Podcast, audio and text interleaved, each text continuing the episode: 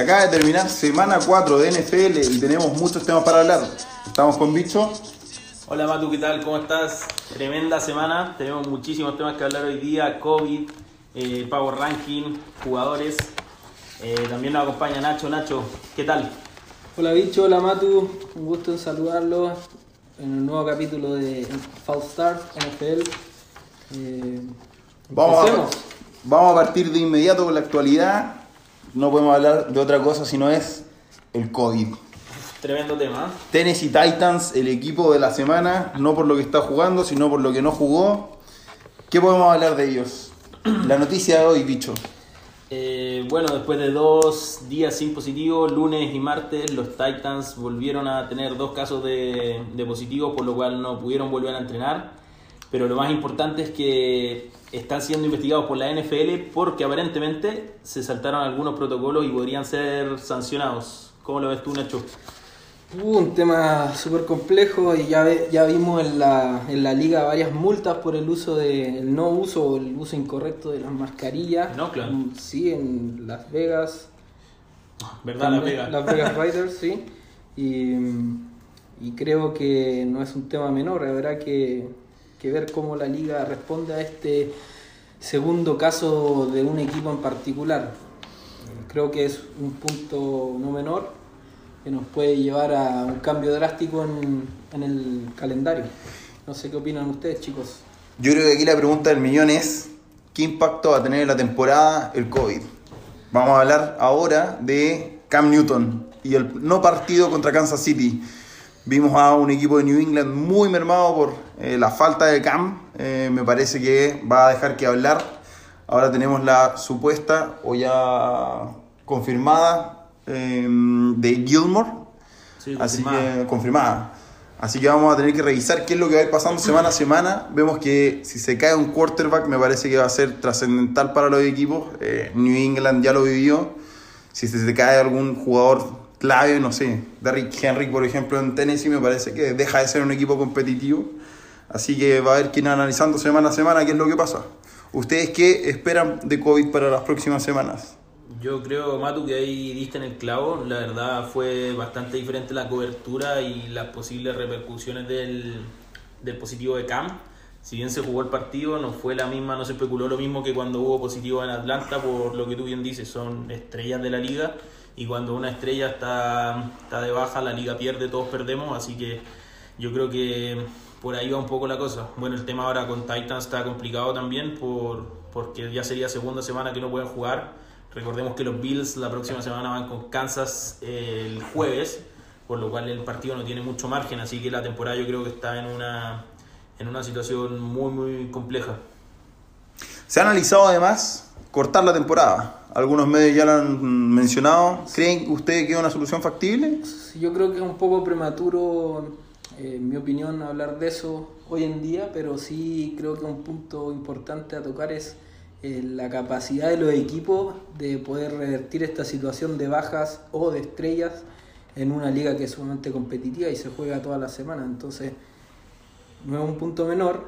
Vemos equipos como Green Bay, por ejemplo, que las bajas, o por así decirlo, han, te- han tenido una baja importante, no por COVID, por lesión, pero sí se han sabido eh, sobreponer a esa baja importante. Bueno, Nacho, lesiones, hitos relevantes de esta semana. Chao. ¿Qué, puede- ¿Qué podemos decir de los Browns ahora sin su primer corredor? Lo van a reemplazar Karen Hunt y Johnson. ¿Hay fe, hay esperanza en estos Browns? O sea, primero que nada, en mi opinión, eh, una pena por, por Nick. Creo que Nick Chubb había hecho dos partidos seguidos a un nivel altísimo. O sea, estaba enrolando muy buenas actuaciones. Tanto de que empezó a correr con todo en semana 3 prácticamente. Sí.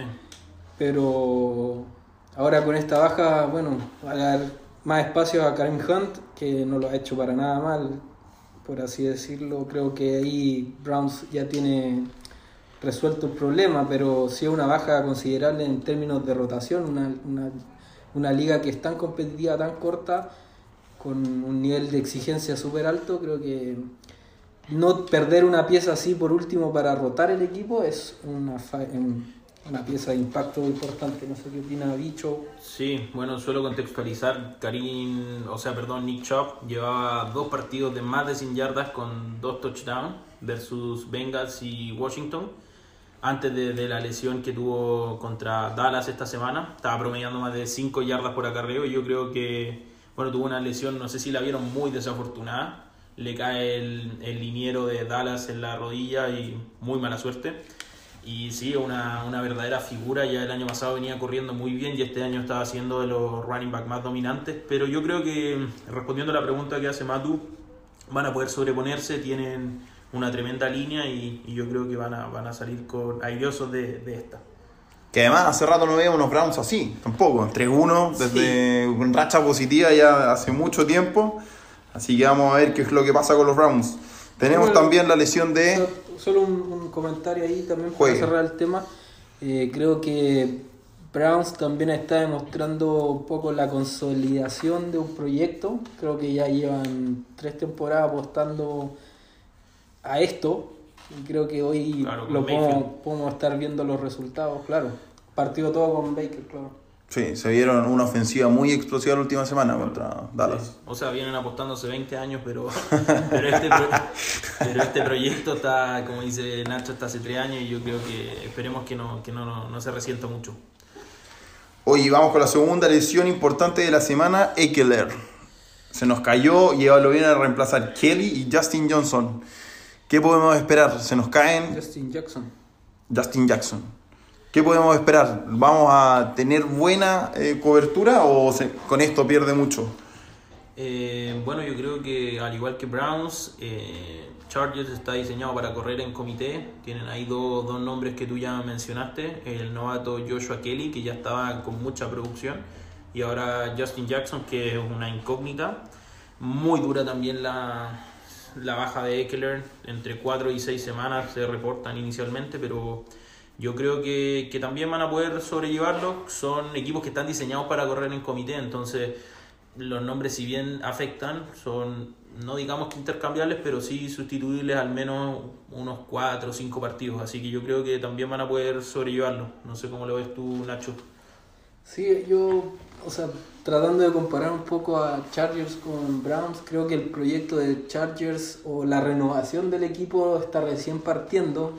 Partamos por la base de que están apostando con un quarterback recién drafteado, que es Justin Herbert, que está haciendo bien las cosas, que ver cómo se consolida en ese equipo, pero mm, creo que sí le afecta un poquito más que a Browns eh, la baja de, de Eckler. Ya, en, el sentido de que todavía no, no tenemos una estructura ahí muy, muy clara hacia el futuro me refiero más que ¿Podríamos decir que estos Chargers son los Browns de hace dos años? Buena pregunta, ¿eh? No sé, yo la verdad no, no los veo no los veo tan parecidos, pero, pero es una buena pregunta. Tal vez tienen algunas similitudes. La defensa de Chargers se supone que estaba más consolidada, ha mostrado falencias, pero sí, podría ser en algunas cosas similares. Sí, eh, estoy de acuerdo, pero en el sentido de que, o sea, Chargers hace dos temporadas igual era un equipo competitivo. Sí, es verdad. Eh, pero, claro, hoy en día sí ha bajado su producción, creo que es, sería un, una comparativa justa. Hoy nos mantenemos con Chargers, ahora vamos a hablar de los jugadores que no se lesionaron pero que dejan de jugar. Tyrod vuelve a la titularidad, ¿debería seguir Herbert o nos jugamos ya con Tyrod nuevamente? Hay un dilema moral acá también, ¿no, bicho? Sí, bueno, yo creo que ahí das en el punto principal porque por rendimiento, la verdad, no, yo creo que no hay mucho que discutir sin menospreciar a Tyrod y, sus años en la liga. Yo creo que un proyecto como el de Herbert, que ya lo hemos visto eh, tres partidos y que es muy ilusionante, Nacho ya, no, ya nos habló, nos contó de él.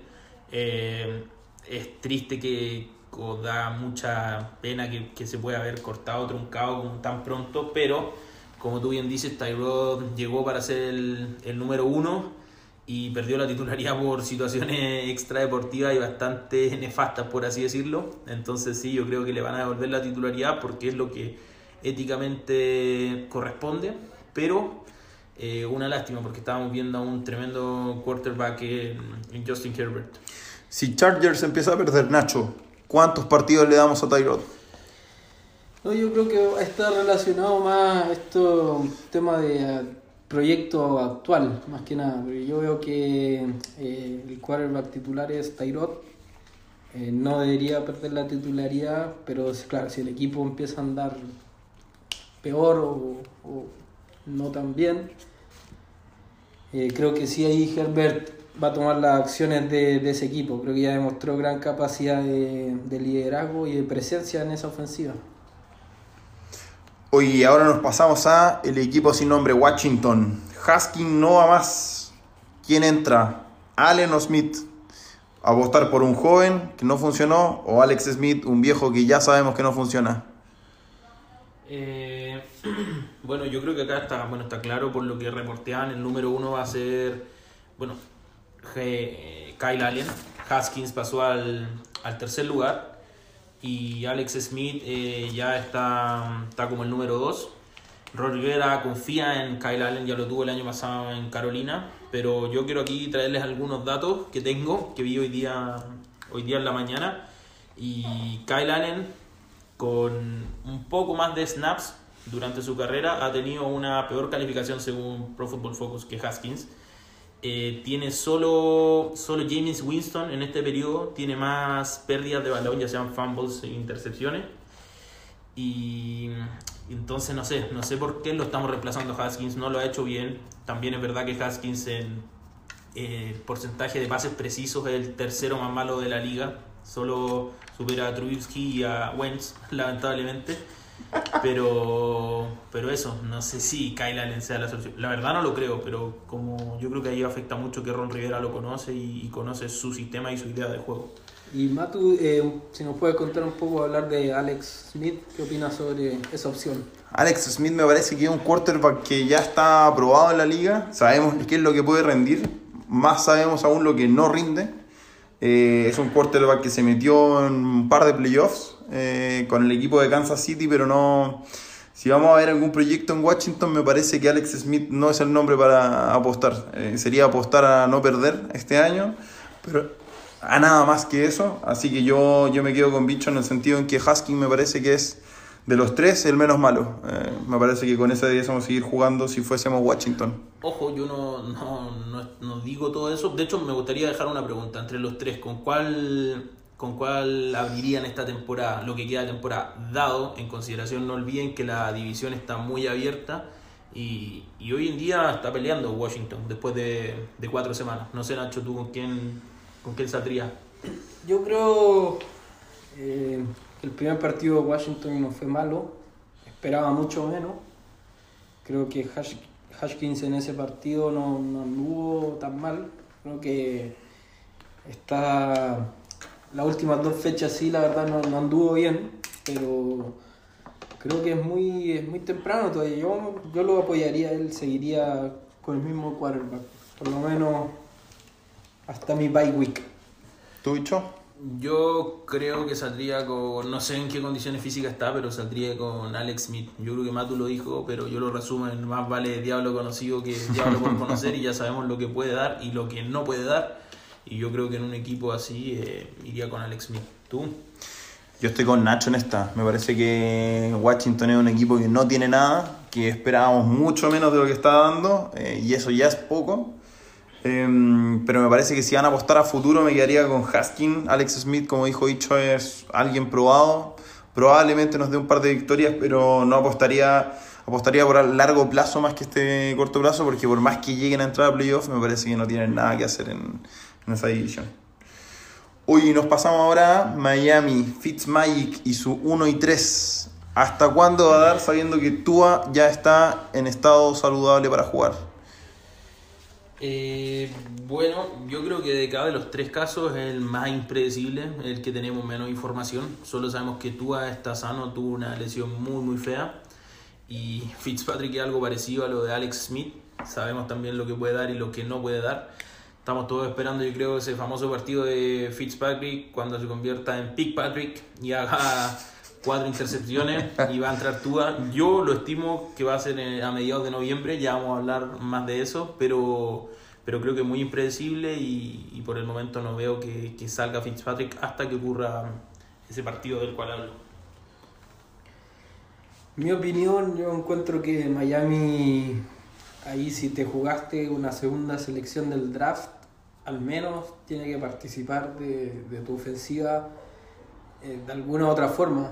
O sea, vimos hoy día, o vimos el caso de Filadelfia, donde su quarterback eh, Carson Wentz no está a la altura o no ha estado tan fino como otros años. Y vimos en, a Jalen Hurts apoyando ahí un poco en ciertas jugadas de ofensiva el juego. Yo me iría por ese lado, trataría de involucrarlo a él de a poco. Obviamente por un tema de, físico, ver cómo anda en, el ritmo de liga, pero no lo tendría sentado en la banca todo el partido. Yo ahí tengo dudas, debo decirlo. Me parece que no. O sea, ya plug and play con un quarterback es difícil. Eh, si Tua viene una lesión tan complicada como la que tuvo, me parece que lo, lo podrían arriesgar. Eh, perder un prospecto de, de, como decía Nacho, de un pick tan alto. Eh, yo seguiría jugando con Fitzmagic. No, como dijo Bicho, hasta que mande las cuatro intercepciones. Eh, esperaría. Vale, un quarterback que ya está aprobado en la liga en el fondo. Eh. Y si Tua no está en condiciones, ahora sí, como dice Nacho, cuando tenga condiciones eh, y esté seguro de que ya tiene un nivel para NFL, lo entraría a probar. Pero me parece que va a ser parecido al caso de Pat Mahomes, con las diferencias que puedan haber entre Tua y Patma. Alex Smith cuando, cuando dejó y entró Pat lo hizo bien. Me parece que podría, podría apostar algo similar Miami. Sí, yo en realidad voy por un eh, más por el lado de, por así decir, del uso del jugador. O sea, estamos claros que todas estas estrellas o todos los picks o los jugadores de la liga eh, sufren lesiones. O sea, muchos habló del, del nivel que venía tú, la lesión, etcétera, pero si vamos a ver las grandes estrellas en la posición, todos han tenido lesiones igual o peor. Y es algo que va a pasar sí o sí en la liga. Antes de, por decir, el año pasado, incluso con Tua lesionado, se hablaba, por ejemplo, de un, de un mar de diferencia de Tua versus Justin Herbert. Entonces, para mí, ahí está la ansiedad de poder ver qué es lo que nos puede dar Tua. Encuentro que la lesión sí fue muy grave, pero creo que se llevó un poco más allá de lo, de, lo, de lo correcto. No sé qué piensa usted. Sí, yo, bueno, yo solo para cerrar, yo creo que, que va a ser un, es un tema este que da para largo, es una, un tema casi que nos da para un, un capítulo completo cuando es el momento para que un quarterback rookie debute. Eh, pero también es, es, importante el punto que habla Nacho, una quinta selección global. La gente está ansiosa, yo creo que va a ir presionando. Yo creo que esta va a ser una, finalmente una decisión muy mediática. Va a llegar un momento que lo, que lo terminen sacando por, sentando, perdón, a Fitzpatrick por eso, por la presión. No sé, yo también vi tantas reversibles bonitas con dos quarterbacks. Vemos a New Orleans con Hill y Drew Brees, Filadelfia con Wentz y Hurts. Creo que una de esas, ¿por qué Miami no podría inventar algo ahí? Ser un poco creativos tal vez y verlo unos minutos, si no estamos viendo que saquen al tiro a Fitzpatrick. Bueno, todos sus comentarios, bienvenidos a Fall Star. Nos dejan ahí si Fitzmagic o Tua debiesen entrar a jugar prontamente. Y ahora nos pasamos a la segunda sección del programa, Power Ranking, semana 4. Vamos en directo con nuestro corresponsal desde Kansas. Bicho, ¿qué podemos decir de el hasta ahora mejor equipo de la liga? Eh, bueno, vamos, vamos directo al 1, sin mayor preámbulo. Eh, bueno, Kansas City no ha tenido para nada un calendario cómodo, benévolo. Tuvo que jugar con Houston. Es verdad que Houston está 0-4, pero no era un, un, inicio fácil. Luego con Chargers, que siempre se, la, se las hace difícil a, a, los jefes. Baltimore y New England, y, ya, y están 4-0. Son los campeones reinantes. ¿Qué podemos decir de su ofensiva? Es imparable prácticamente. Eh, New England lo logró hacer durante tres cuartos, pero hacerlo durante 60 minutos es incompleto o sea, perdón, imposible, incompleto. Eh, sin embargo, esta semana quiero destacar la defensiva, que, que, estuvo impecable contra New England y yo creo que fue la unidad que, que salvó el partido, que lo sacó adelante. Y eso no, no nos hace más que, que mostrarnos a todos que es un equipo completísimo y que se merecen completamente el número uno y para mí son el, yo creo que para todos son el máximo candidato al Super Bowl a, a semana 4, a hacer un doblete. La pregunta del millón, ¿Hay alguien en la liga que pueda parar a Pat y a sus amigos? Bueno, como mencioné, yo creo que New England demostró que se puede, pero tres cuartos. Ya los partidos duran 60 minutos, cuatro cuartos, entonces no sé. Yo creo que sí se puede limitar, como nos mostró New England, pero necesitas. Y Chargers eh, también. claro, y Chargers, pero necesitas eh, anotar. Y en este caso New England no, no pudo hacerlo. Es un equipo muy difícil, insisto, también su defensiva está muy muy fuerte, es muy muy completo y, y ya se sacaron esa espinita de, de ser campeones, ahora van de favoritos y, y yo creo que son el indiscutible número uno. Vamos ahora con nuestro segundo equipo del Power Ranking, Green Bay, que esta semana se puso 4-0. Me parece a mí que el tema a destacar aquí es Aaron Rodgers, eh, por sobre todas las cosas. Ya tenía problemas en el 2019 con los wide receivers, no hicieron nada para mejorar en esa parte. Y habría que sumar que esta última semana eh, se enfrentaban a, un, eh, a unos Falcons heridos sin Adams ni Lazard. Eh, llegó con Marqués Valdés Scatling, que habría que también hacer un programa, el mejor nombre de la liga me parece. Darius Sheffard y Malik Taylor. Y Aaron Rodgers nuevamente no nos decepcionó. 4 touchdowns, 27 de 33 en pases. Y quiero destacar también a Robert Se convierte en el tight end con más touchdowns hasta ahora, con 5. Y hay que decir que es uno de los target favoritos de, mm, de Aaron Rodgers en, en zona roja. Me parece que ya Aaron Rodgers está demostrando que puede faltarle lo que le falta a ese equipo. Va a seguir jugando con una ofensiva increíble. Para mí están ahí peleando por el primer lugar. Pusimos en el segundo esta semana, pero yo la próxima semana ya empiezo a cambiar mi pick. Nacho, ¿qué podemos decir de Green Bay? Bueno, creo que resumiste muy bien la situación a la fecha de Green Bay. Creo que Aaron, o sea, de los cuatro partidos, ha superado las 300 yardas en, en dos. El, su, mejor, o sea, su mejor registro fue la, la semana 1 con 364 yardas y 4 touchdowns también. Vale decir también que la temporada hasta la fecha no lleva cero intercepciones Aaron.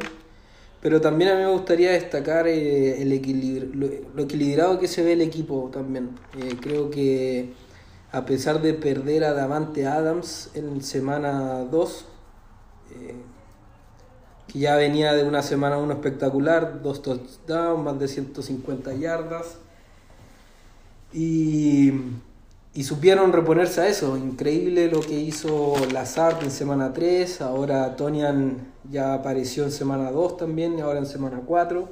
Creo que es un equipo muy difícil. Además que en cada semana su defensiva, o lo a destacar de su defensiva han sido personas distintas. En semana 1 vimos a un Jair Alexander con una intercepción, un, eh, súper intenso el tipo en la marca, un gran jugador. En semana 4 anuló a Calvin Ridley, que el tipo no recibió ningún pase durante toda la jornada. Después tuvimos a semana 4 también a Da- eh, Darius Smith con 3 sacks. Y bueno, en las otras eh, semana 2 podríamos llamar eh, Chandon Sullivan, que también hizo una intercepción en el partido. Y en week 3, eh, Kingsley Keke, también con dos sacks. eh, fue una, algo a destacar de ese partido. Pero también eh, mencionar no solamente a Aaron Rodgers, sino que el gran Aaron Jones. No sé si tú nos podrías ayudar a profundizar un poco, eh, Bicho. Eh, bueno, yo no, la verdad creo que quedan clavo, la verdad, con, con Green Bay. Yo, yo no lo había puesto en el segundo, había puesto a Seattle, que ya vamos a hablar de ellos, pero, pero sí, un equipazo. Solo quiero verlos contra, contra Tampa Bay después del bye week, para ver que se enfrentan a una defensiva de verdad y ver si, si sin receptores Aaron Rodgers puede seguir haciendo de la suya. Oye, nos vamos ahora al quien cierra el podio, Seattle Seahawks. Nacho, ¿qué podemos hablar de Seattle? Bueno, Seattle, bueno, de una última, último partido, podríamos decirlo que no fue tan, tan brillante como los tres anteriores, pero ya es un equipo completamente armado, muy complicado, tiene grandes jugadores, para qué decir el nivel de su quarterback Russell Wilson, creo que es un tremendo jugador. Eh, los dos receptores que tiene Lockett y Metcalf son grandes receptores también, tiene muy buena arma. Corriendo Carson se ha visto un muy buen nivel a pesar de que estaba un poco lesionado. Eh, pero lo vimos de vuelta en semana 4 sin problema. Eh, creo que eh, obviamente es un equipo que también se tiene que probar todavía, pero está al nivel, si no, igual yo diría que los dos equipos que mencionamos anteriormente, creo que es muy parejo. Esto, claro, es un ranking que nosotros armamos según lo que nosotros opinamos, pero yo los veo a los tres equipos muy fuertes. Sí, yo de Seattle eh, me parece que ya pondría, bueno, lo vamos a discutir más adelante, pero está, me parece claramente entre George Allen y entre Russell Wilson, el MVP hasta ahora de la liga. Russell Wilson se ve tremendamente sólido, eh, jugando con su línea ofensiva eh, en múltiples ocasiones, buscando largo yardaje con Metcalf. Lo hemos visto también ahí con la macana que se mandó en última yarda contra Dallas. Eh, me parece que un equipo sólido ya le ganó a New England, que era un, contendente importante. Así que nada, lo que me gustaría empezar a verlo contra otros equipos más fuertes para ver cómo lo va a hacer para arrancar en Russell. Va a seguir arrancando. Cuarto, cuarto puesto de la liga. Eh, aquí hubo mucha diferencia entre todos, pero vamos con Buffalo. Sí, bueno, con los Bills me duele. Yo como fan Patriot me duele ver a estos Bills ahí tan arriba, pero, pero hay que ser objetivo.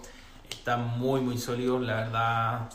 Eh, es como mi placer culpable, me encanta el equipo de, de Buffalo, me encuentro que está muy bien coachado por McDermott, también es un proyecto que se está firmando, ya lleva dos años buenos, el año pasado casi le faltó ahí la guinda de la torta, tienen una tremenda ofensiva, eh, una defensiva que ha sido cuestionada, lo hemos estado conversando en la semana, pero yo creo que aparecen momentos importantes que no ha necesitado todavía mostrar su mejor cara.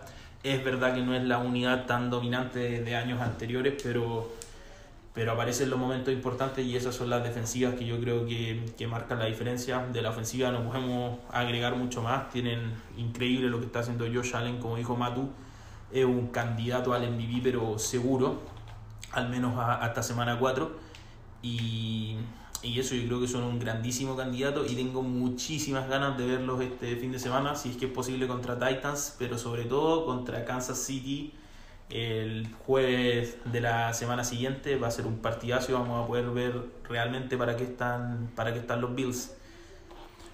¿Los ponemos en Super Bowl o todavía muy anticipado? No, no, no, no. No, yo creo que, bueno, como, como dije, Kansas City para mí, bueno, y para los tres es el equipo que está en el número uno con diferencia.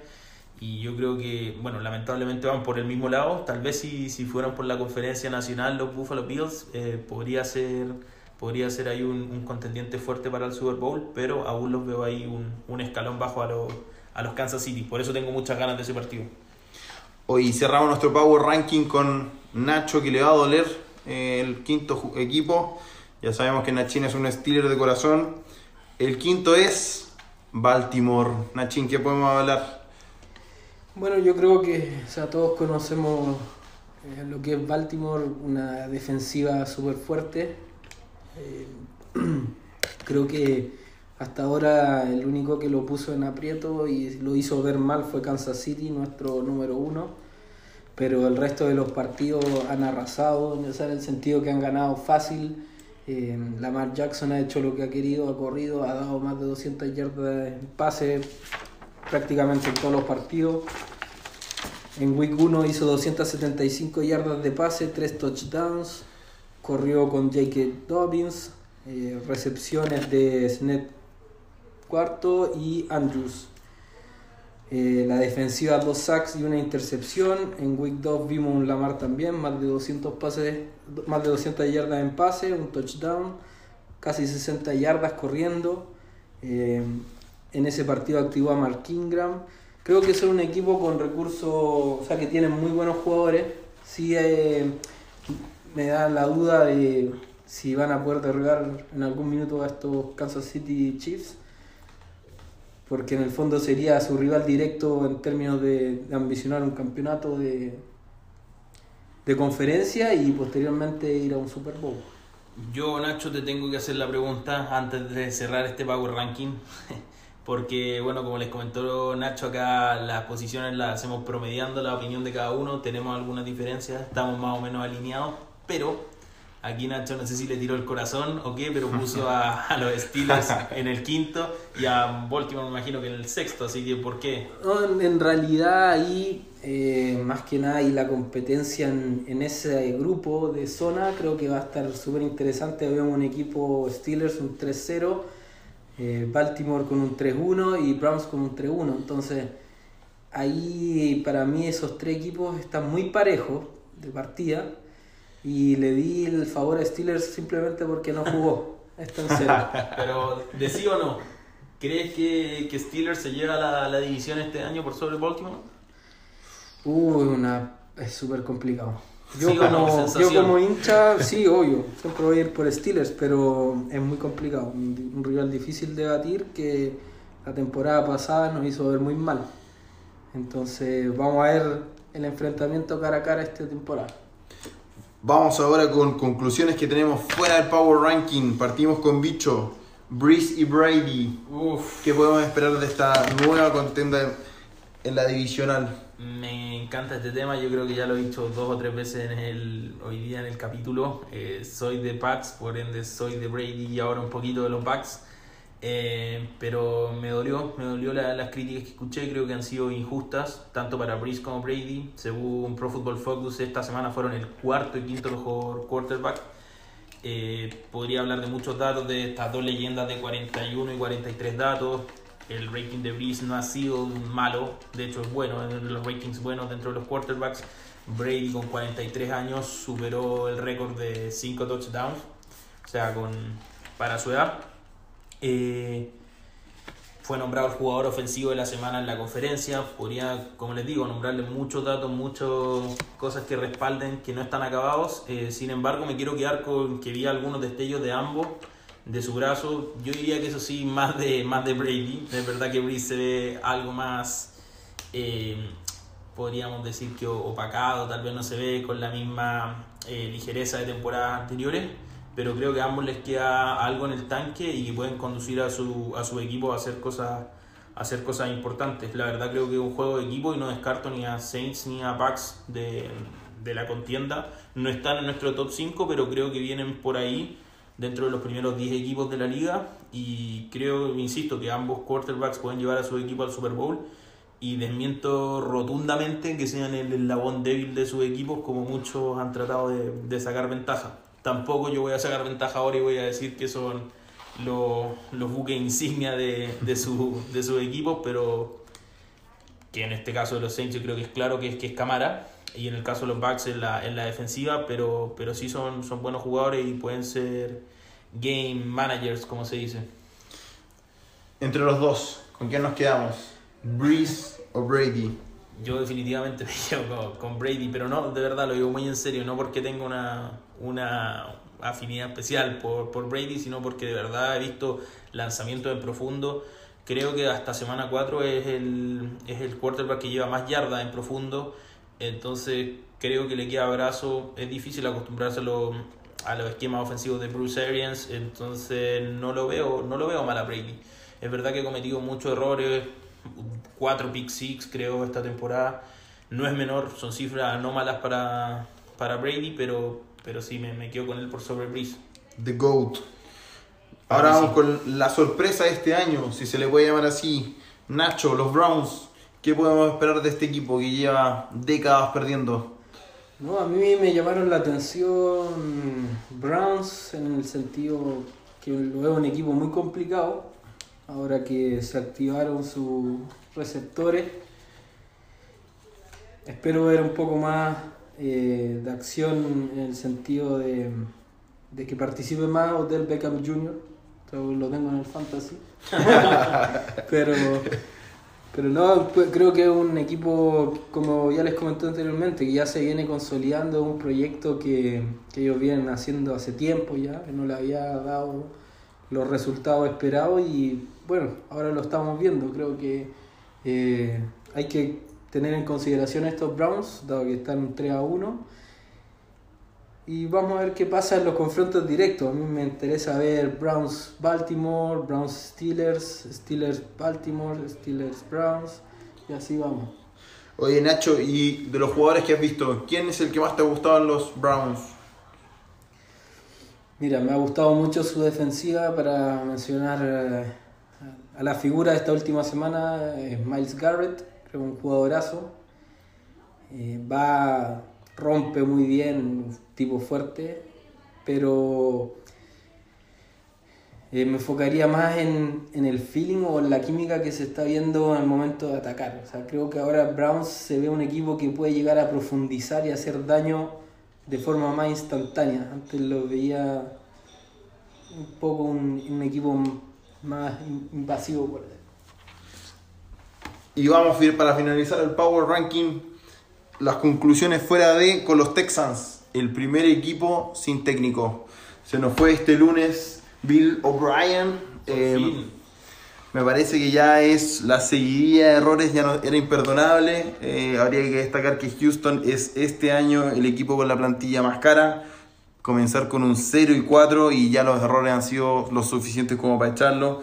Recordemos, Brock Osweiler, eh, el contrato que le dieron fue increíble para la baja temporada que había tenido en Denver, si bien había mostrado algún par de buenos partidos me parece que eh, fue un equipo campeón de Super Bowl no por eh, mi caballo Peyton, sino que porque era un muy buen equipo, así que lo compraron carísimo.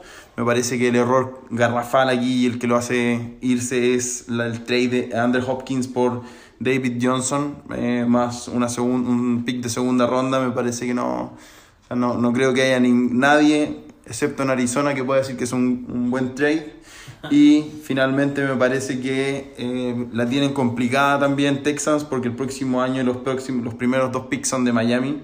Eh, así que yo lo único que le pido eh, a Dios es que le entreguen algo de talento a Watson para que pueda seguir jugando. Me parece que Texans tiene uno de los mejores quarterbacks de la liga. Creo que está, me arriesgo a decir top 10. así que me parece que se está perdiendo en Texans. No me no me volvería loco si es que eh, Watson quiere salir del equipo. Em, así que Texans, el primer equipo sin técnico. Lo que sí quiero terminar diciendo es que, increíblemente hablando, no fueron los Jets quienes echaron a su equipo primero. Sí, yo, Matu, solo quiero agregar, ahora que mencionaste ahí a Deshaun Watson, Watson, que coincido completamente contigo, es un tremendo talento y que está desperdiciado. Una pena que, que Bill O'Brien haya gestionado tan mal esa ese rol de head coach y general manager en una sola persona es complejo, es complejo ahí las atribuciones.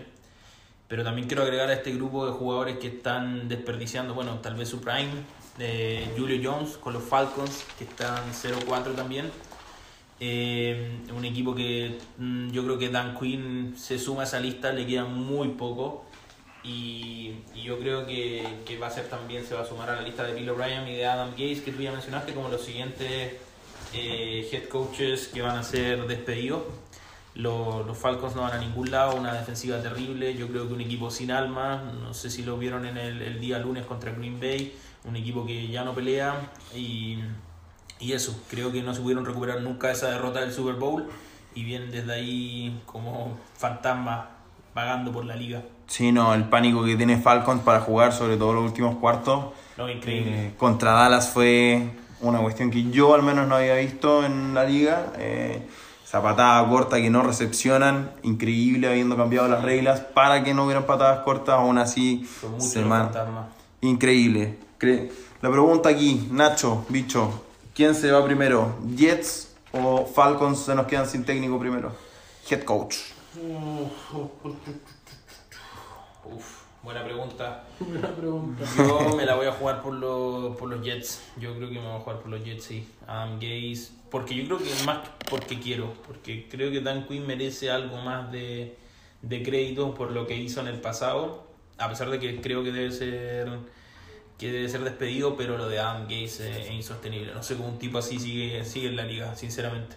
No, y Adam Gaze se sigue defendiendo con la temporada que hizo con Peyton, pero el otro día en, de Ringer decían, eh, hacer una buena temporada con Peyton es básicamente hacer una buena temporada con el mejor, uno de los mejores quarterbacks de la historia. O sea, Peyton hizo buenas temporadas con el que le pusieran a dirigir.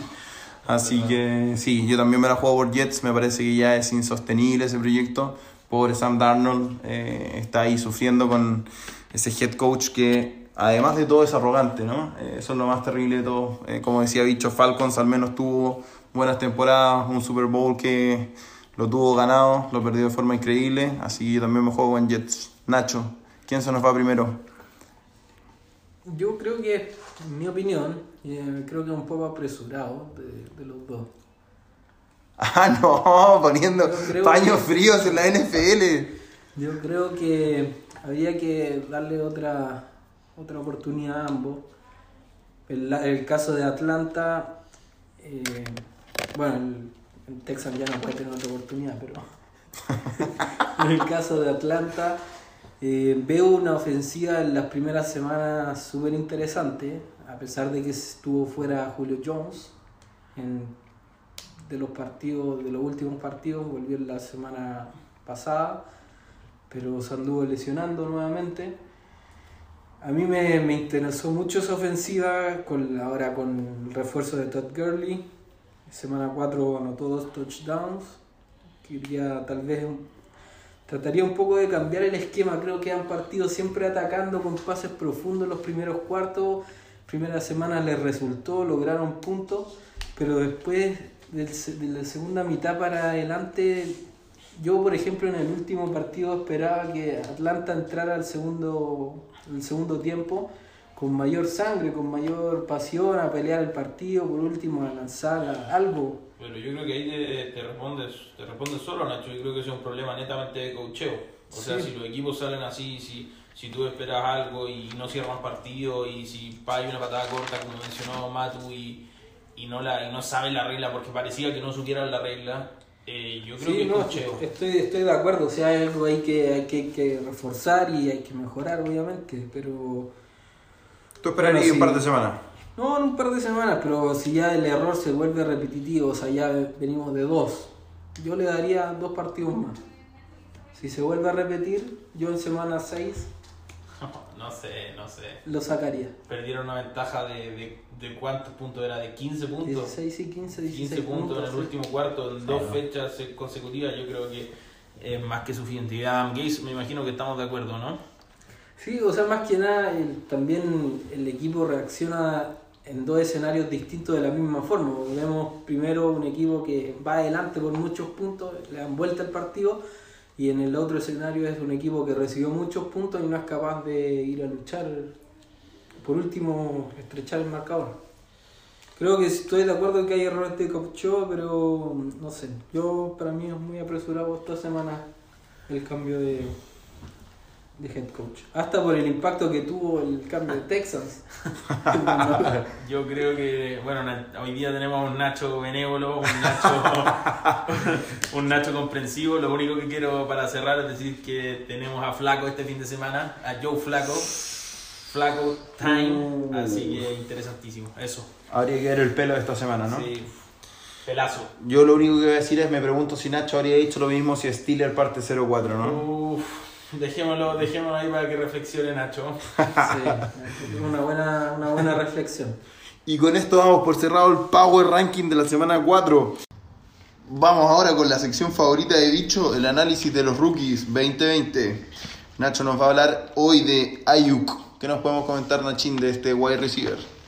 Bueno, primero que nada, Brandon Ayuk, eh, como todos sabrán, fue el elegido esta semana como el Rookie of the Week, o sea, el novato de la semana. Eh, contarles un poco de los inicios de Brandon Ayuk. Ayuk nació en el estado de California, eh, él se crió y bueno, creció, estudió en el colegio en el estado de Nevada posteriormente, en la ciudad de Reno.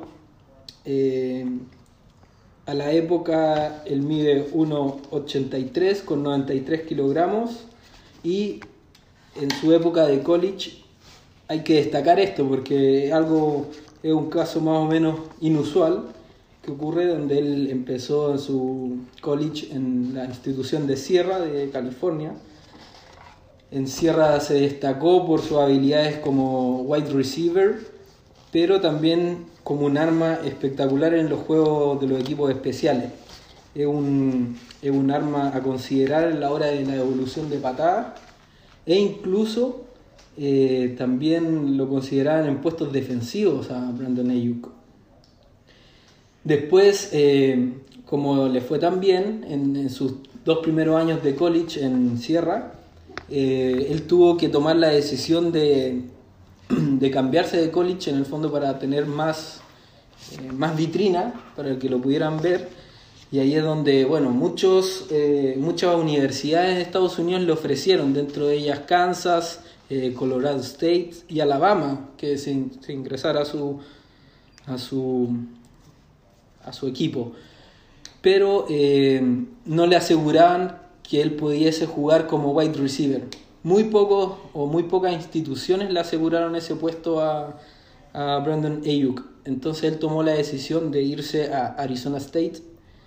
Y bueno, ahí en las, las últimas dos temporadas que él es elegible dentro de la liga universitaria, las terminó ahí a gran nivel. Eh, terminó haciendo 65 recepciones en el año 2019 con 1192 yardas, 8 to- touchdowns. Devol- Devolvió 14 patadas en 226 yardas y un touchdown. Y eh, a destacar de este jugador, más que nada, bueno, ya di sus medidas, pero es eh, también destacable el físico y la agilidad que tiene el tipo. O sea, tiene unos brazos muy largos que para la posición eh, son muy útiles, pero también tiene una facilidad natural al momento de- del salto, de la agilidad, por así decirlo, que se vio en los training camps previo al draft, que al tipo le sale muy natural, o sea, salta más de un metro como si nada, eh, corre las 40 yardas en 4.5 segundos, o sea, estamos hablando de prácticamente la velocidad de un running back eh, con el cuerpo de un, o sea, perdón, la velocidad de un wide receiver con un cuerpo de running back, o sea, un tipo fuerte que de hecho se destaca en las jugadas por este que les comenté anteriormente de jugadas especiales, corre mucho, es un wide receiver muy versátil. De hecho, esta es la pregunta que yo le hago. ¿Es un wide receiver o un running back disfrazado de wide receiver?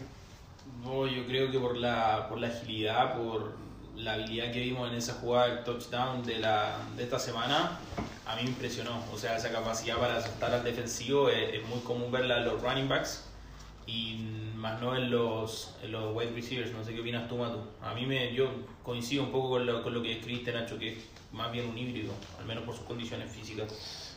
Yo la verdad es que más, más, más que entre wide receiver o running back, agradezco este tipo de prospectos que lleguen a la NFL. Me parece que es interesantísimo, como decía Nacho, un físico privilegiado. Eh, hay que decir también que como dijo Nacho, la luchó, vino, viene, viene de abajo el hombre, Claro. eh, así que es de los míos. Eh, no, me parece que muy interesante, hay que seguirle viendo las próximas semanas. Yo les recomendaría a todos eh, poder ponerle atención a Ayuk. Bueno, y ahora entrando un poco más en la actualidad de él, en su minuto Ayuk, eh, San Francisco fue por él, canjeó ese pick eh, con Minnesota, subieron para ir a buscarlo y bueno, lo primero que le dijo el general, manager, el general manager y el head coach, que para San Francisco y eh, para California en el fondo, que les de ahí también, era un sueño cumplido que poder tenerlo entre sus filas. Entonces eso habla mucho de, de la apuesta que se le está dando a este jugador y también mencionar que eh, hoy, el día de hoy, se dio a conocer la noticia de que los 49ers cor- cortaron a Mohamed Sanu.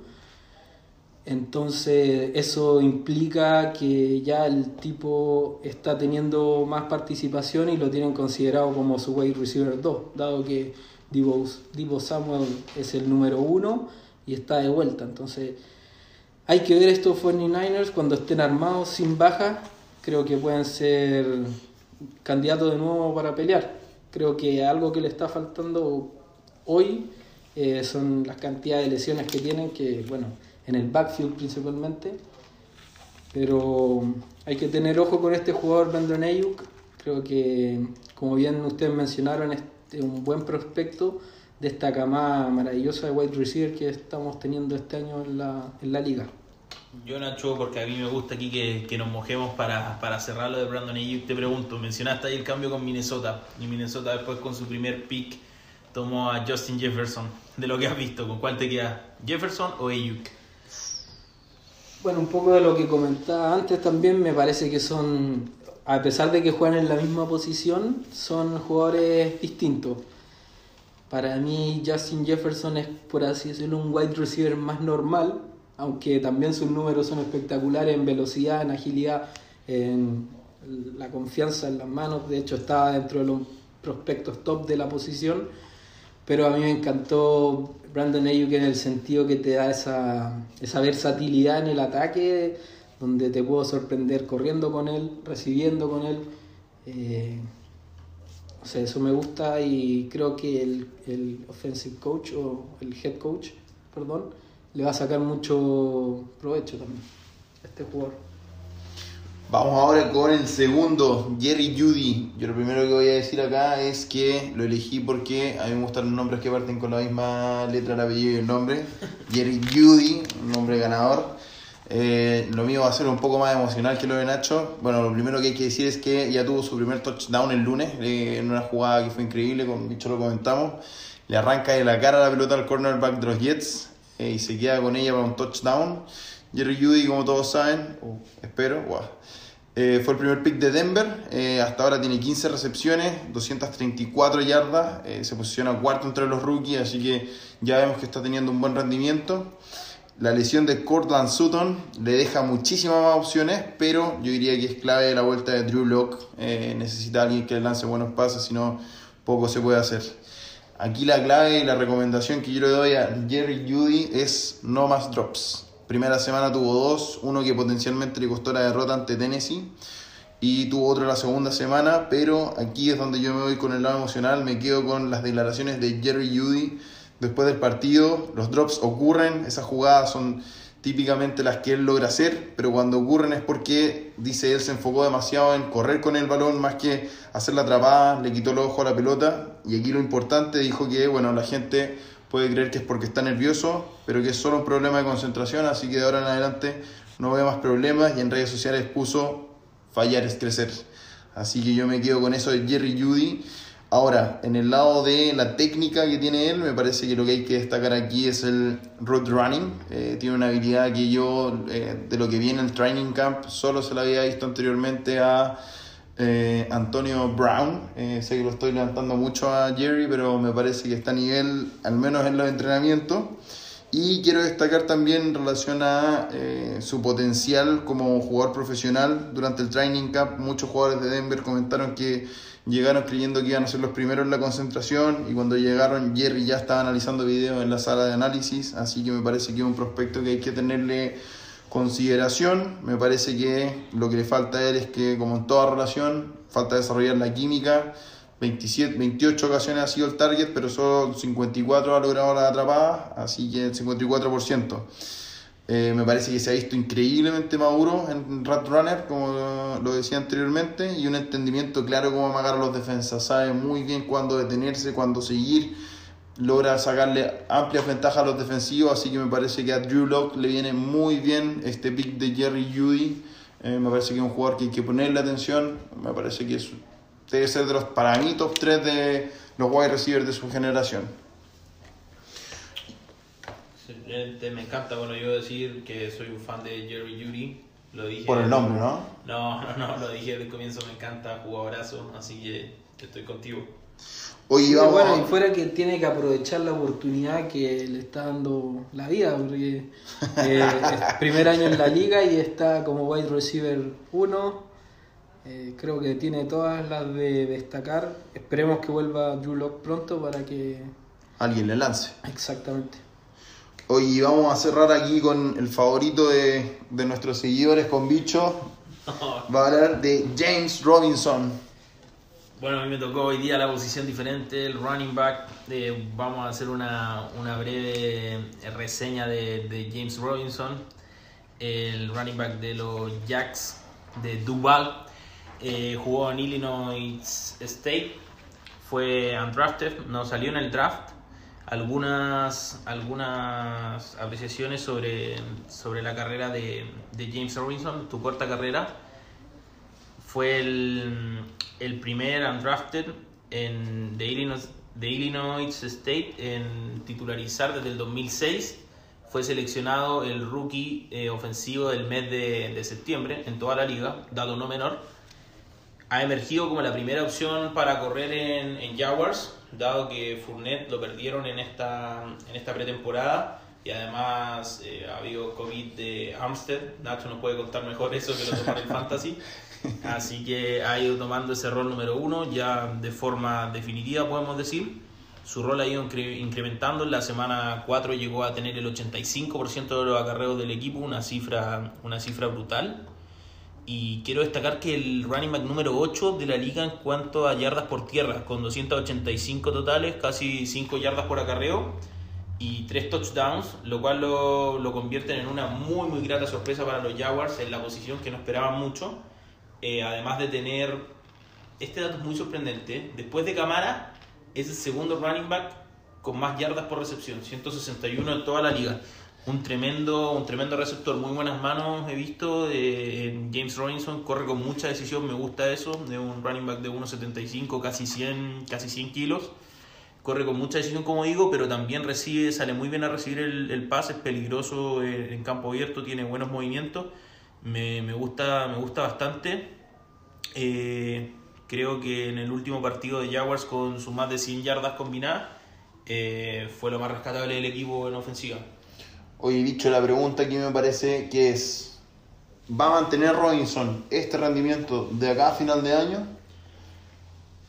Es una pregunta muy buena. Yo creo que es difícil que un running back con esa utilización no mantenga buenas cifras. Tal vez no va a seguir siendo tan efectivo porque está siendo bastante efectivo, pero si lleva el 85% de los acarreos de un equipo, es una utilización que muy pocos running backs pueden decir, tal vez los más top solamente. Entonces yo creo que a nivel de cifras totales, eh, no necesariamente eficiencia, va, va, a seguir dentro, dentro de los tops. Y, y, destacar que está en una, en una generación donde hay otros running backs buenos rookie como Clyde Edwards Seller de Kansas City, Jonathan Taylor de Colts y Antonio Gibson de Washington. Y aún así sigue siendo el número uno, en, tanto en yardas por tierra como, como en recepción, que ya dijimos que, que tiene muy buenas manos. Así que yo creo que es una muy grata sorpresa para los Jacksonville Jaguars. Y y creo que deberían estar muy contentos que le encontraron rápidamente un reemplazante a Fournette y por mucho menos precio. La duda ahí es, Fournette, o si tuviera ya Fournette o a Robinson, ¿quién corre en tu equipo?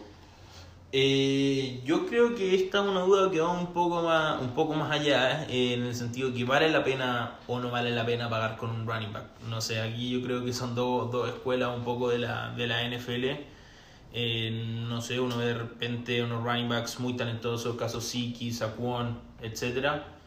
Pero, pero hay running backs que nos ha demostrado, bueno, este es un claro ejemplo de que a veces el running back es, no sé si la palabra es reemplazable, pero sí, sí se puede sustituir de mejor manera cuando tú tienes un, buen esquema ofensivo y sobre todo una gran línea ofensiva. No sé qué piensan ustedes. Sí, no, yo estoy de acuerdo y creo otro, otra parte a considerar es que James Robinson se ha ganado el puesto. O sea, dentro de todo el, el head coach tenía otras opciones también.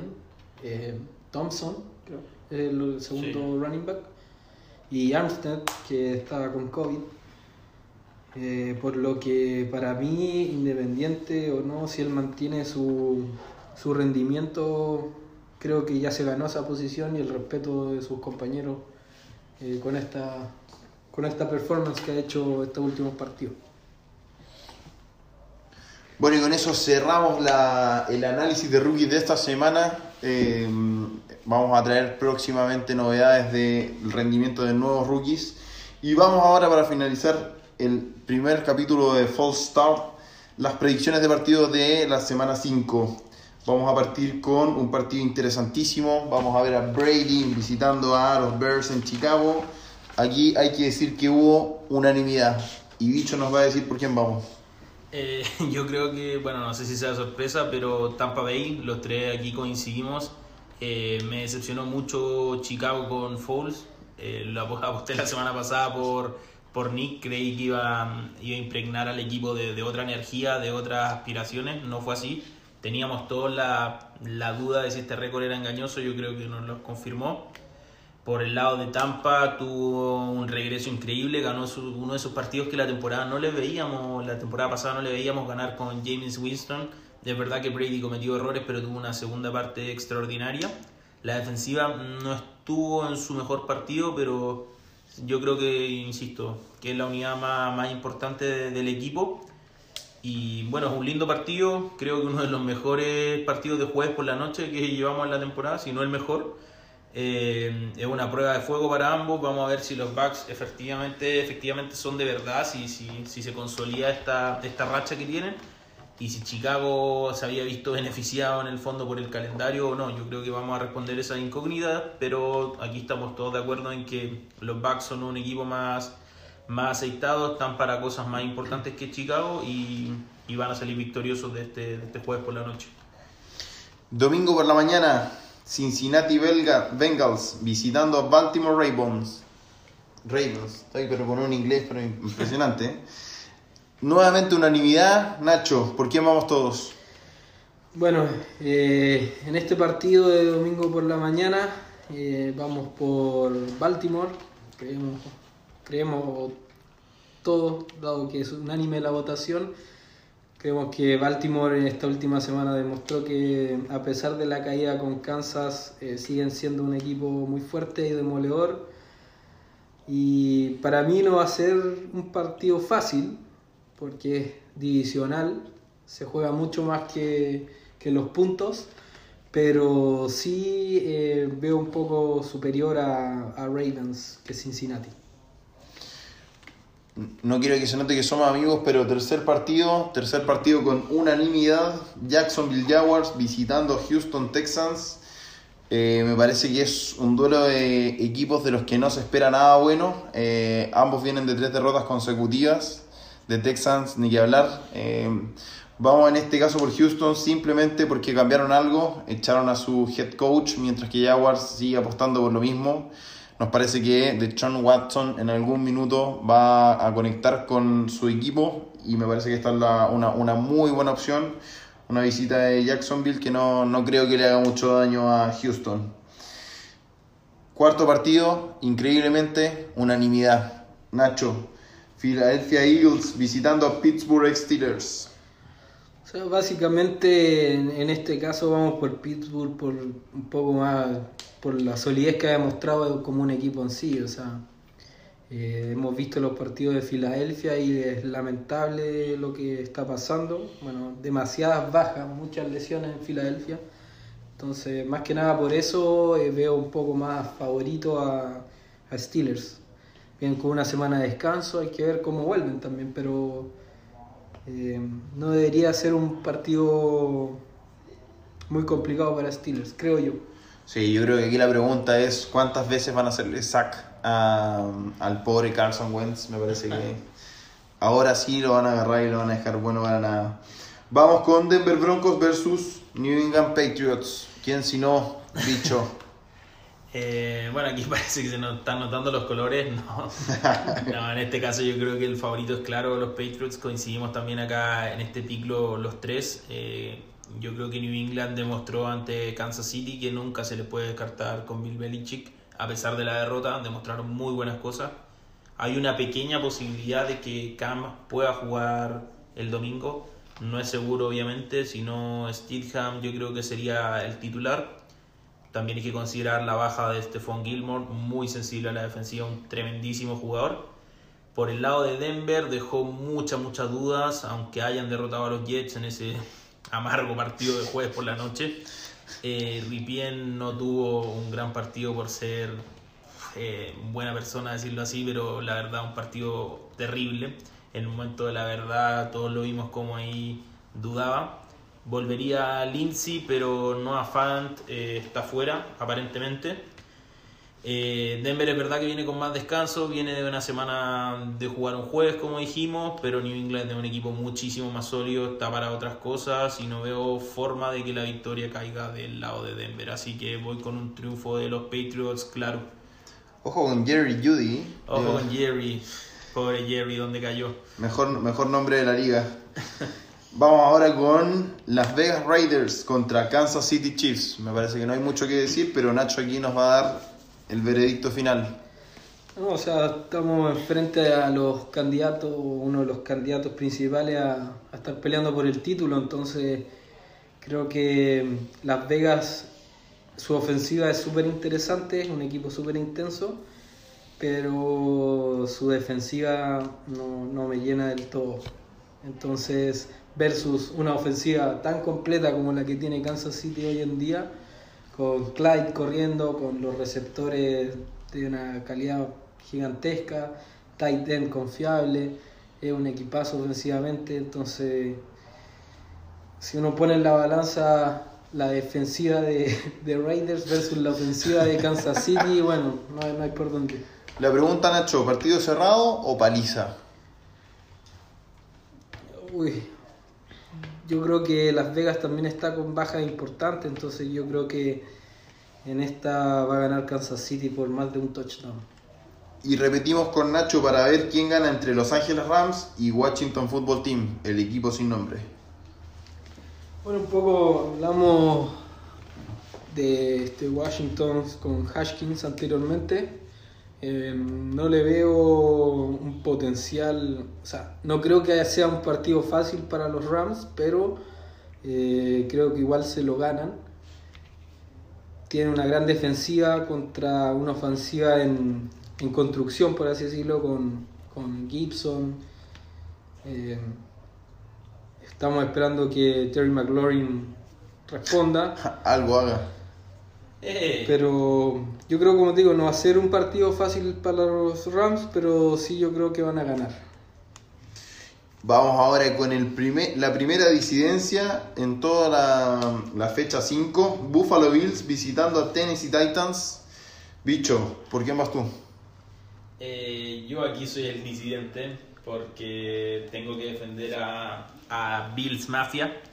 Voy con Buffalo, yo creo que es un partidazo, ya hablamos, me tocó hablar a mí sobre, sobre los Bills, creo que son uno de los mejores de la liga, como dije son contendientes para mí sí o sí eh, en, la, en la americana.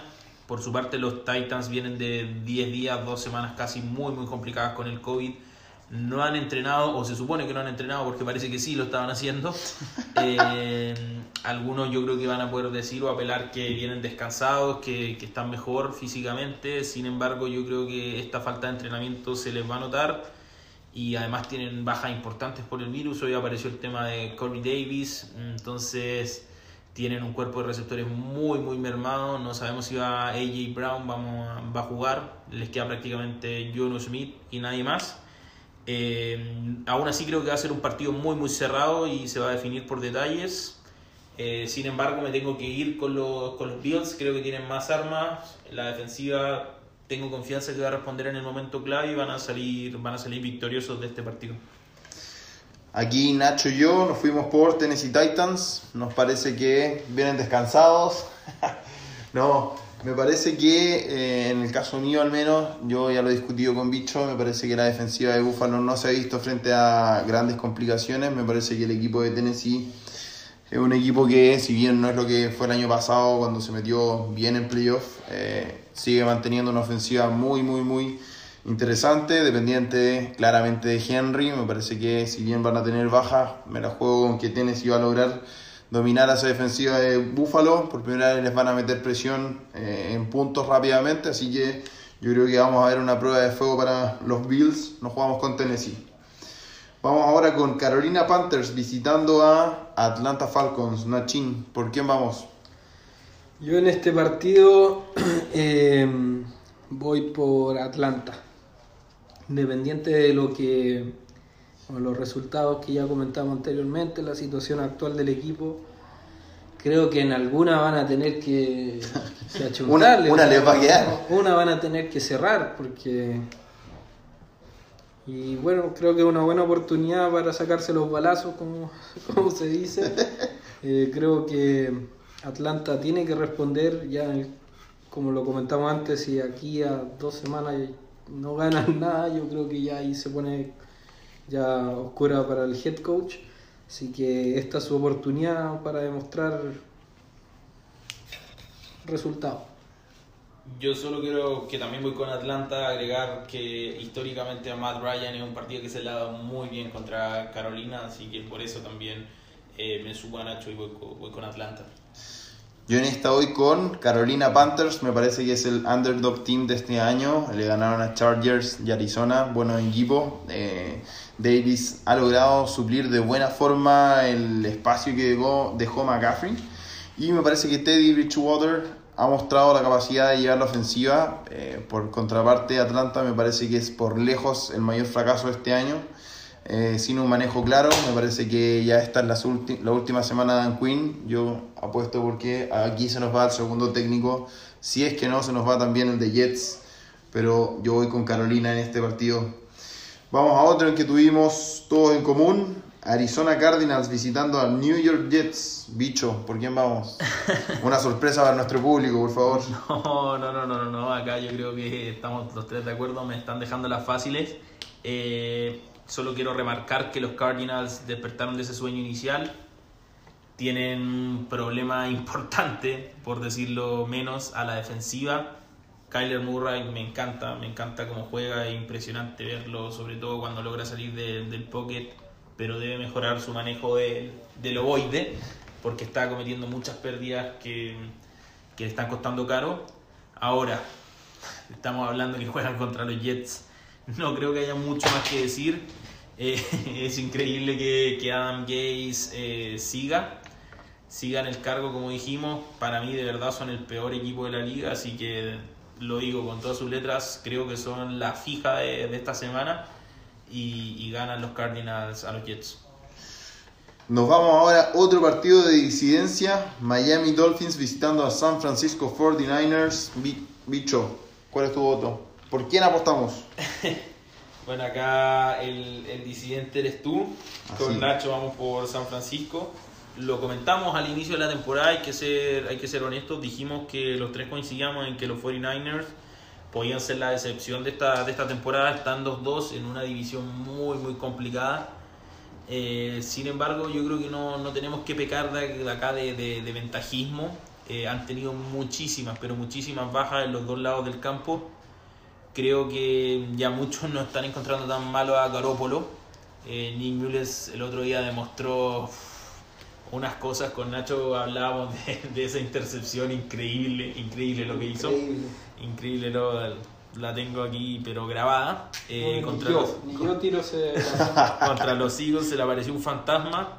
Los Dolphins, por otro lado, son un equipo muy, muy extraño. Pelea, pelea, pero no le alcanza. A veces defienden, otras veces no defienden ni atacan. No sé. Mm, es muy raro predecir a los Dolphins pero al fin del día no ganan. Eh, su defensiva es verdad que mejoró, pero la fecha pasada contra los Seahawks no pudieron anotar. Eh, no sabemos quién va a salir de quarterback en los 49ers. Se especula de que juegue Garoppolo. Creo que hoy entrenó de forma limitada, así que hay esperanzas. Aún así, los 49ers están peleando por otras cosas, por, por meterse a playoffs, por volver a tratar de reeditar. Y y eh, bueno, el bueno de Fitzpatrick yo creo que se va a convertir en Pig Patrick y, ganan, ganan los, 49ers. Yo aquí voy con el bold prediction de la semana. Primer cuarto y Fitzpatrick se va a la banca, entra Tua, la rompe, la descose y nos vamos con una victoria para Miami y nos volvemos en un equipo de Super Bowl. Vamos ahora con otro partido que me parece que nadie en su sano juicio podría disentir, New York Giants, Dallas Cowboys. Lo único que tengo entre mis notas es no le apuestes a New York este año.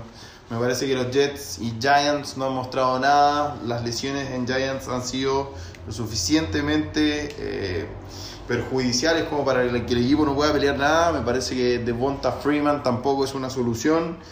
Y vemos que Dallas Cowboys, si bien tiene grandes problemas en defensa, hemos visto una ofensiva muy, muy, muy explosiva. Así que me parece que esta puede ser una paliza de Dallas a los Giants. Vamos ahora con Indianapolis Colts contra Cleveland Brown. Nachin, ¿por quién nos jugamos esta semana? Bueno, en esta semana, eh, primero mencionar el nivel defensivo de Colts. Me impresionó esta última semana.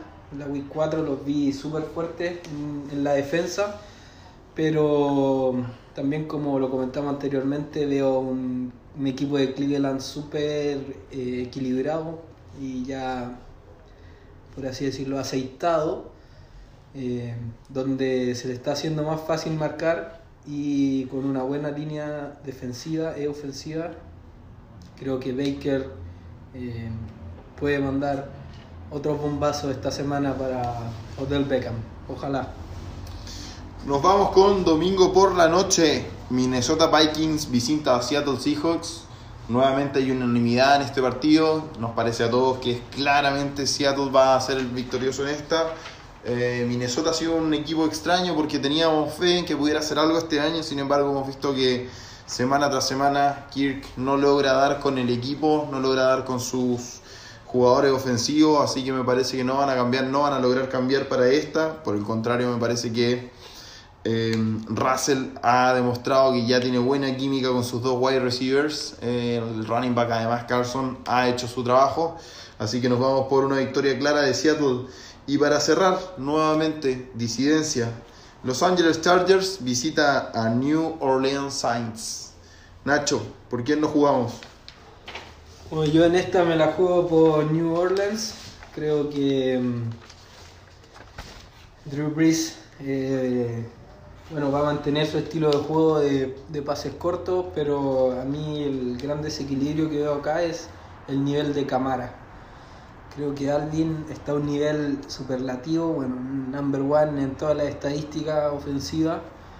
Eh, por otro lado, hay que ver si vuelve o no Michael Thomas, pero veo a los Saints con un poquito de ventaja. Pensando que va a jugar Taylor y no Herbert en Chargers. Además yo quiero, yo quiero agregar, me sumo que son los, los Saints favoritos. Eh, creo que Chargers tiene muchos problemas para cerrar partidos. Eh, lo hemos visto en las últimas dos temporadas constantemente. Y los Saints están más acostumbrados a, al horario estelar. Es distinto jugar en un, en un Monday Night Football. Camara está dentro de los, de los candidatos a MVP, temporadón. Y y yo creo que va a ganar esta, esta pelea, a pesar de que tiene muchas bajas los Saints en, en cuanto a su secundaria. Janoris Jenkins y, y Marshall Larimore están fuera aparentemente. Así que Herbert ahí tiene una oportunidad, pero aún así voy con, lo, con los Saints.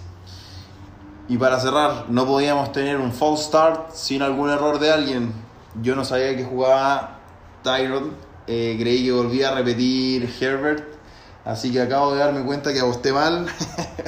pero me parece que Los Ángeles Chargers, si hubiese jugado con Herbert, en lo que a mí respectaba, me parece un equipo eh, muy, muy, muy interesante. Si bien, como dice Bicho no, no logró cerrar contra los Bucks, eh, tuvo unos lanzamientos muy, muy, muy. O sea, hay muy buena química entre Herbert y sus jugadores, así que me parece que cuando ya se le acabe la cuerda a Tyrod y vuelva Herbert, Los Ángeles Chargers va a ser un equipo para tener en consideración.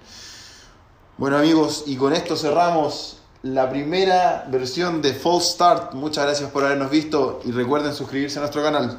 Nos vemos la próxima semana.